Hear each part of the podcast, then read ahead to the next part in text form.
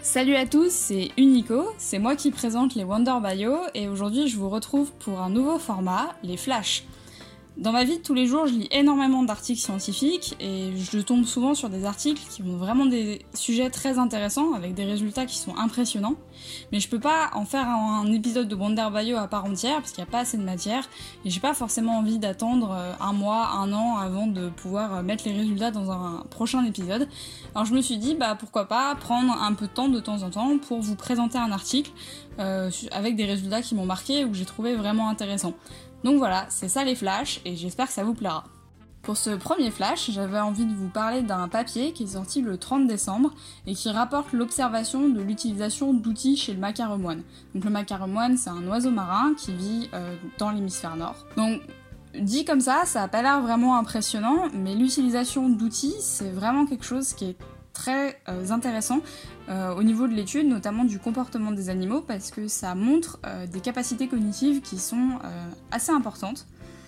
donc pour vous expliquer un peu le contexte, deux macareux moines ont été observés utilisant une petite branche pour se gratter.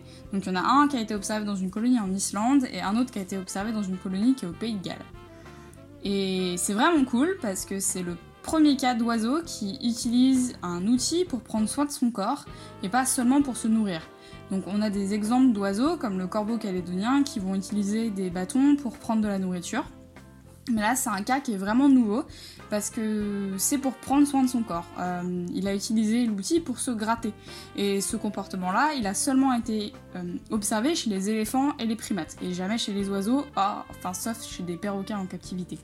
Il faut juste faire une distinction entre des animaux qui vont utiliser un élément de leur environnement pour une action précise, euh, mais sans prélever l'élément. C'est-à-dire par exemple un ours qui va euh, utiliser un tas de branchages pour se gratter, il n'utilise pas un outil, parce qu'il ne prélève pas ce tas de branchages dans le but de se gratter. Donc vraiment, pour qu'il y ait l'utilisation d'un outil, il faut que l'animal manipule un objet qui a été détaché de l'environnement naturel dans un but précis. Par exemple, dans le cas du macareux, il a pris une brindille sur le sol avec son bec, l'a amené jusqu'à la partie qu'il voulait gratter et puis il s'est gratté avec. Alors, on ne sait pas vraiment si c'est juste dans le but de se gratter ou s'il y a un but un peu plus lointain, c'est-à-dire par exemple pour se débarrasser de parasites. Mais souvent dans le cas de parasites, les animaux ils vont utiliser des propriétés chimiques particulières euh, de, de l'outil qu'ils utilisent. Mais là, euh, la branche qui a été utilisée par les deux macareux, elles ne semble pas avoir ces propriétés chimiques, donc on pense que c'est vraiment juste pour se gratter. Et euh, cette observation, elle est vraiment très intéressante parce que cela indique que les oiseaux, ils peuvent avoir un répertoire d'outils qui est beaucoup plus important que ce que l'on pensait au départ, et ça nous fait complètement repenser euh, la vision qu'on avait de leur capacité cognitive. Et c'est aussi la première fois que l'on observe l'usage d'outils chez des oiseaux marins, et c'est ça qui est encore plus surprenant parce que euh, les oiseaux marins ils vivent principalement en mer. Ce fait que ça rend pas forcément facile euh, l'évolution vers l'usage courant d'outils parce qu'ils en ont juste pas besoin. Mais le fait d'avoir observé ce comportement-là, même s'il a été observé que deux fois et donc ça montre qu'il est rare, il est, il est pas absent. Ça veut dire que les oiseaux marins ils sont capables d'utiliser des outils et euh, ça montre aussi qu'ils ont des capacités cognitives que l'on a largement sous-estimées. Et c'est bah, très intéressant.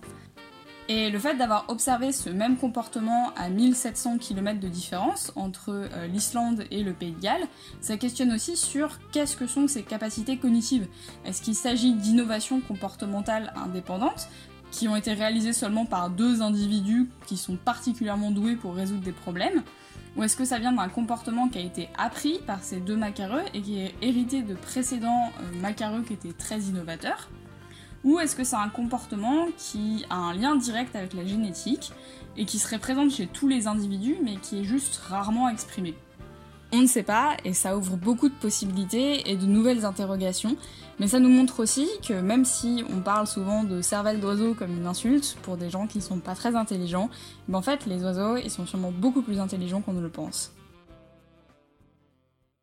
Merci d'avoir écouté cet épisode de Flash. Vous trouverez la publication originale dans la description. N'hésitez pas à partager et à me donner votre avis. On se retrouve pour un prochain Flash.